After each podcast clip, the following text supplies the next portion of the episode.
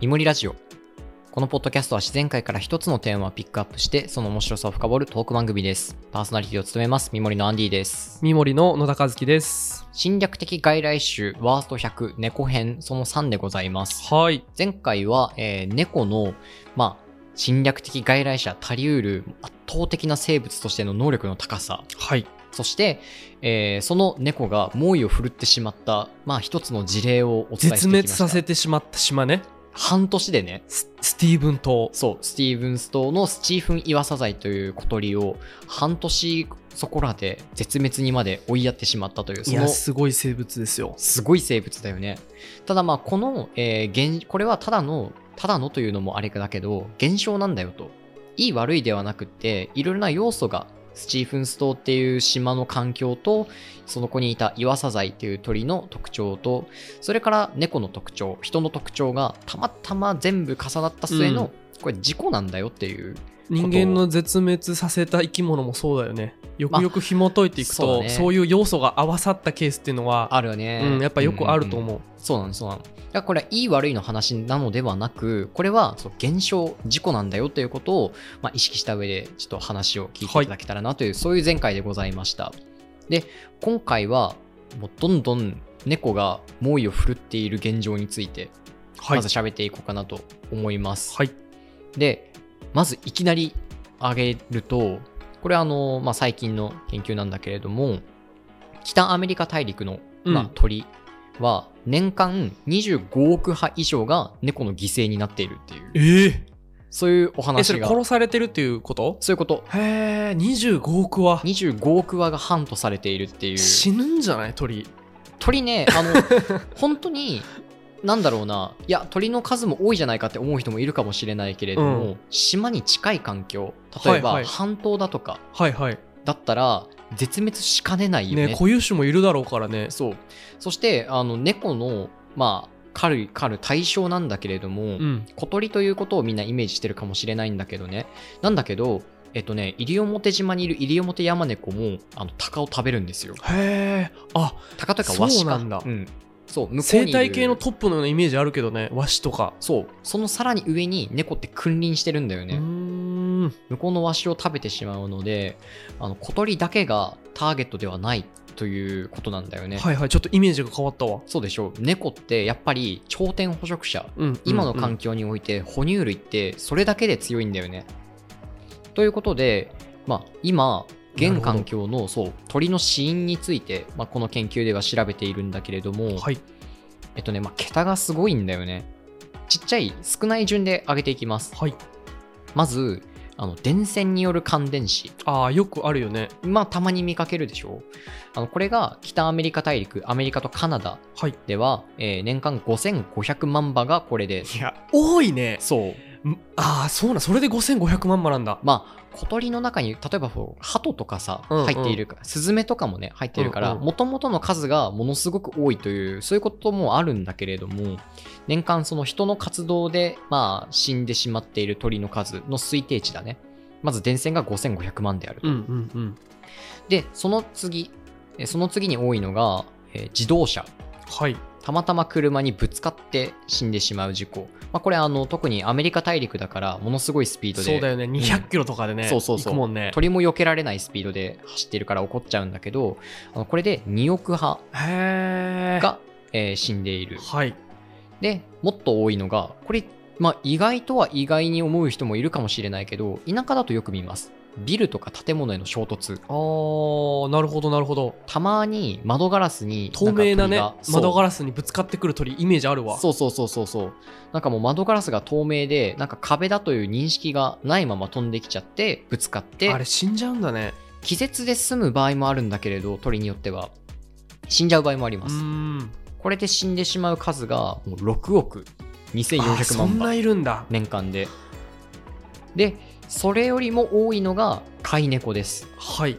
家を中心にまあ周りをパトロールみたいな感じでうろうろしてる猫って結構見かけるこ見る見る見る見とるあるよねあるよねその飼い猫もハンティングをしちゃうんですよへえあするよねするえでもめっちゃ数多くないこれによる被害が7億6400万羽圧倒的な数になりますてか鳥っていっぱいいるんだねそう思うよねすごい僕もねそう思った7うん億とかって聞いたらもうねいなくなっちゃうじゃんと思うけどねこれでもまだ続いてるのがすごいよねね、さらにだよねそうそして今飼い猫っていう形で言ったけれども、うんこれより多いのが野良猫による被害へこれが17億え17億6800万羽年間に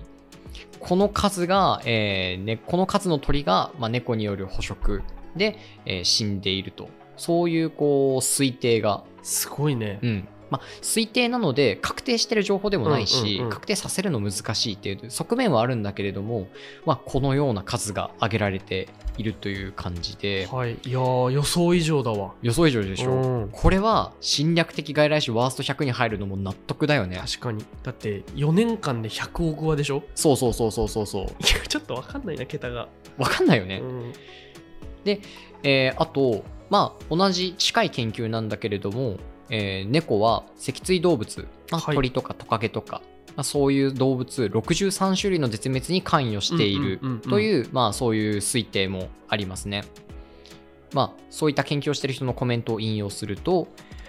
それその上、これだけの絶滅を引き起こしている上、絶滅の危機にあるかどうかにかかわらず、全世界のさまざまな個体群に猫は重大な影響を及ぼしますと。そうだよねうん、ありとあらゆる環境に適応できるので砂漠の、まあ、生き物も家猫の、まあ、影響にかにさらされるし都市に住んでいる生き物も生き物も当然さらされます、うんうんうん島もそうそういうこう適応範囲の広さがここでまた、まあ、絡む形でありとあらゆる環境に影響を与える存在になってしまっているんだよね。はいまあ、ここの、まあ、これだけの影響力を持ってしまうと、当然、あの、侵略的外来種、バースト100に乗るのも納得という話をしたんだけれども、うん侵略的外来種という言葉が持つイメージって、はいあまりにネガティブなそうだねところがあって、このね、指定を、まあ、世界各国で行われているんですけれども、指定が行われるたびに、もう世界、その国にいる愛病家の人たちが猛反発してまああす。なるほどねうん、それだけだって生物を殺してるんだったら、うんうんうんうん、、猫という見た目うん、じゃなかったら駆除の対象だよね狼だったらね例えばその見た目がいやめっちゃ殺されてるからねそうでしょそうでしょ確かにそうなんだけれどもあの猫のすごい特性の中にあったやっぱ人に可愛がられるっていう特い性やーすごいねこれが猫を最強生物たらしめてるところもあるんだけれども、はいはいちょっとそういうところについて喋っていきます、はいいや楽しみえっとね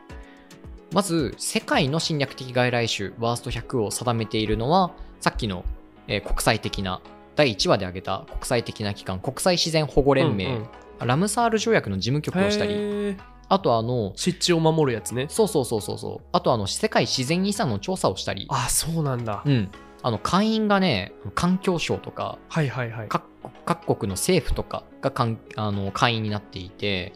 で、国連の会議にもあの出席することができるぐらいの、それぐらいの組うー織、んしっかりとしたじゃあ調査とかそう、影響力もあってそうそうそうそうそう。っていう感じなんだね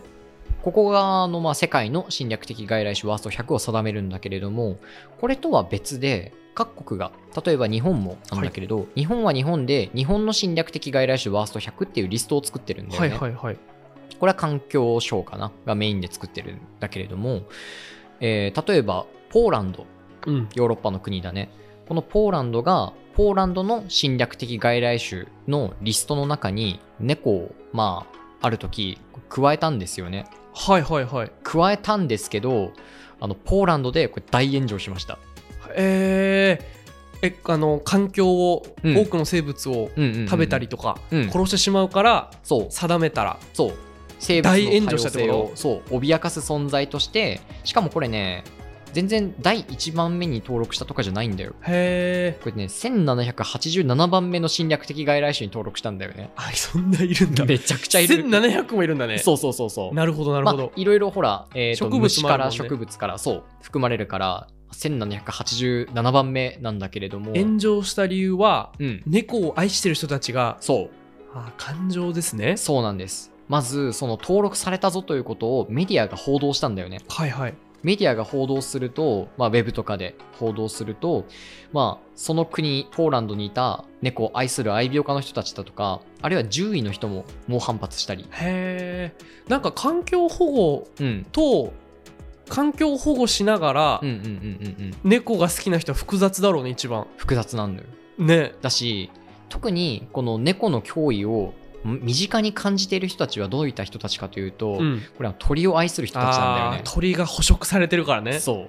戦争だ愛鳥猫家好きとと鳥好きのそう愛鳥家と愛病家のバチバチの戦いがすごいね日本でも起こってますこれへえあの日本でも猫を侵略的外来種の指定から、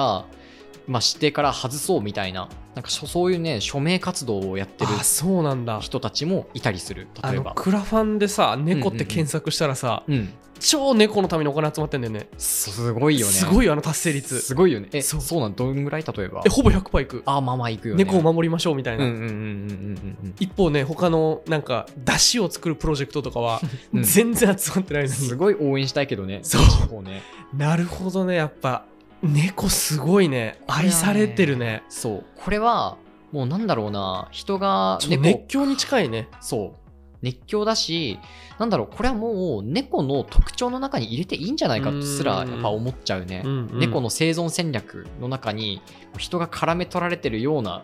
もう印象すらそうだよ出てしまうねまあ、こういうとねこういう表現をすると猫を愛する人たちに怒られちゃそううか怒もらし仕れないけど事なくなっちゃうからそうだね僕らの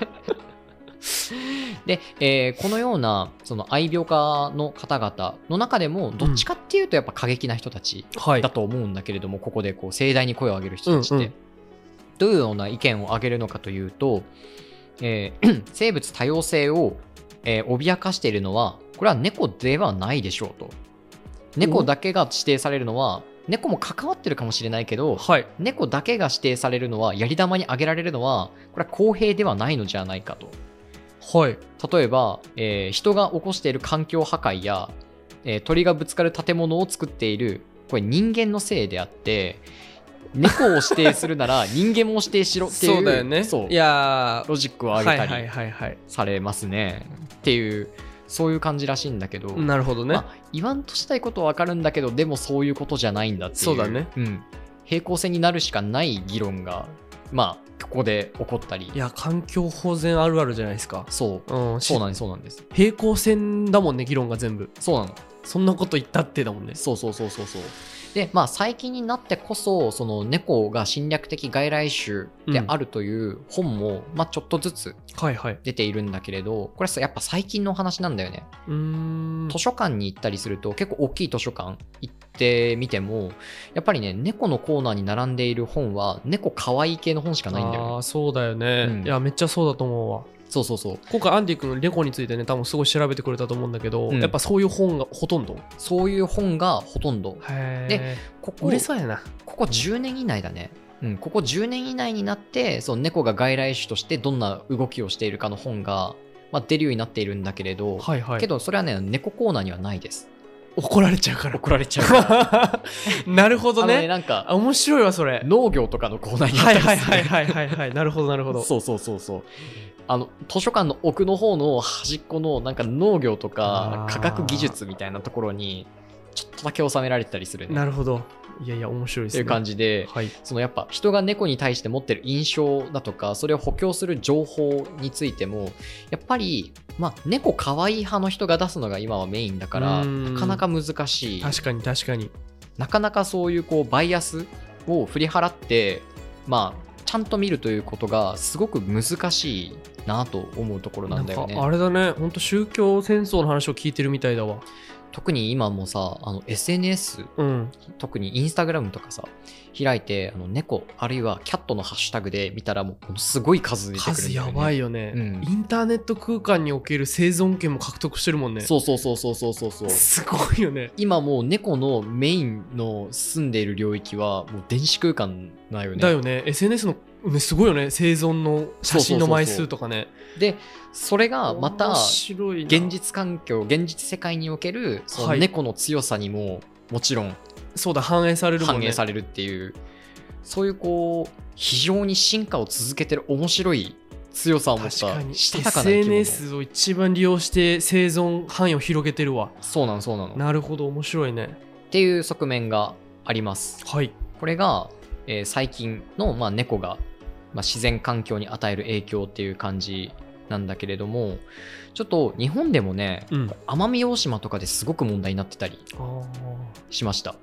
猫の影響がそれは、えっと、スティーブン島と同じで猫が他の生物に対して、うんうんうんうんこう捕まえたり食べたりとかそういうことしですたっていうことかなそういうことですそういうことです特にあの奄美大島というといろいろな固有種がいているねそう中でもあの奄美の黒ウサギっていうああ見に行きました見に行きましあた見に行ったんだ結構有名な黒いはいはい野生の野ウサギウがサギ食べんの食べるんだよ、サイズ的に同じぐらいだけどねと思うじゃないですか、うんあのまあここで言う猫が1日に食べる量奄美の黒ウサギかける1なんだよねへえとだったり1日に食べられる量までいくとあの奄美の黒ウサギかける2ぐらいまでいけますあそうなんだ猫って一日にね食べられる量までいくとはね、いはいでも満腹になっても狩る可能性もあるんだよねそうそうそうそうそうそう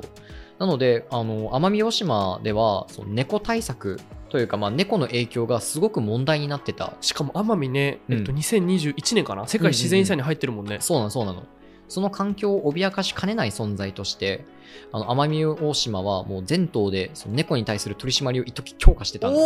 おおおもろい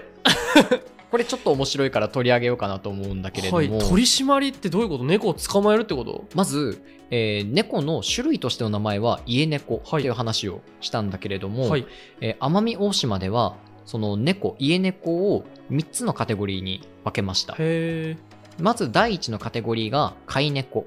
これは、えー家の中で中だけで飼われていて外に出さないそして、えー特定の飼い主がいる猫タワマンとかにいるやつだねあそうそうそうそうそうそうとか一軒家の中だけうんうみんたいな感じで外に出さないでねっていうことで、これあの飼う時にその飼い主には届け出を義務付けております、はいはいで第2のカテゴリーこれが野良猫うんでこの野良猫はどういう定義なのかというと特定の飼い主はいないけれども、うん集落、うんまあ、家の近くに住んでいる猫で食べ物が不足した時などに餌を求めて山に入り野生化する可能性があるはいはいという感じのこういう野良猫を定義しているで、えー第3のカテゴリーがこれ野猫野猫と野良猫の違いが全く分かんないわわかんないでしょ僕もねあの調べてる中で初めてうん目にしたワードだったんだけど、この野猫はあの野良猫が山に入って野生化した猫はいで、えー野山で生き物を食べて暮らしておりますとうでんうん当時奄美大島では600頭から1200頭ぐらいの範囲で、まあ、生息してるんじゃないかと推定されていた時期があってでこれが一番あの生態系に与える影響が大きい、うーん野良猫の場合は、まあ、特定の飼い主こそいないものの人からご飯を食べてあーそっかそっ生かきているそうでこのご飯が不足してしまった場合山に入ってご飯を食べに行く取りに行くそういう生活をしている中であの山の方をメイン拠点にしてしまった猫が野猫なるほどねじゃあ野猫の方がうん奄美の在来の生物だったりとか、希少なうん生うん物をより食べてしまうっていうことなのかな、そういうことです、はいでこの野猫が与える影響というものが、まあ、奄美の黒ウサギだとか、奄美のトゲネズミ奄美トゲネズミかうんうんみたいな、そういう固有の生き物をどんどん食べてしま食うべそうやなそうなんですネズミとか食べそうやもんなそうまさにねネズミだもんね、うんそれは食べるよねっていう感じでどんどん食べちゃうんだけれどもあのこれに対する対策として、まあ、野猫を捕まえたり、罠で捕まえたり、マジでうん、へえ結構ガンどガうンやっすてまんのした捕まえて殺すのかな気にな殺るしでしたょらやばいよねえっとねあの飼い主が見つかるまでちょっとの期間待ちますあ猶予期間があるんだそう猶予期間が一応あるはいはい猶予は期い間が一応あるんだけれども野猫についてはあの猶予期間を過ぎた場合は殺処分になる場合もあるっていう感じそだれっクラたファンやってそうやなやってると思うクラウドファンディングやってるわだしあの調べていく中でこの動きに対して抗議をしてる人もいましたそうだよやはねりそうだようね、ん、少なくない数の人が抗議してたうん、うんうんし、えー野良猫集落の近くにいる猫だよね野猫とはまた違うこの野猫にあ野良猫に対するまあ、対策として、うん。これ一個取り上げたいのが、これ奄美大島だけじゃないんだけど、はい。最近行われているアプローチですね。あの、TNR っていうも のが。わかんないわかんない。わかんないわかんない。わかんな医療現場の言葉だわ、なんか。うん TNR。結構あの最近その野良猫に対して行われてきた外来種としての野良猫に対して行われてきた全世界的に行われている措置、うんこれがあの TNR というんだけれどもはい。これが何などういのうか、うん、気になる気になる。次回話していきますおーっとおっ とえ ?TNR? TNR え、それ現在の、だから野良猫をうんどのようにしているかって話だよね。えっ、とねこれがね現在までいくとこの TNR から脱却する脱 TNR の動きも出てきているからわ、ちょっとなんか複雑だ残けれど酷そうやね、イメージ。ちょっとねいやでもそんなことないこれねいや別にその猫を殺すようなことではないですへえ、なんだろう。うん、殺すようなことではないんだけれども、はいどうなんでしょう見たことはこれある人いるんだろうか、まあ、猫好きは見たことあると思います 気になってきた間違いなくそうなんだ。うん、別の言葉で聞いたこともあると思いますへーおそらく。はい。ということで現在のその猫対策はい。外来種としての猫に対して人類はどのようにまあアプローチをはいしているのか、どのような対策を取っているのかこれは次回お話ししてまいりいます。や、気になるわー。ありがとうございます。はいはい。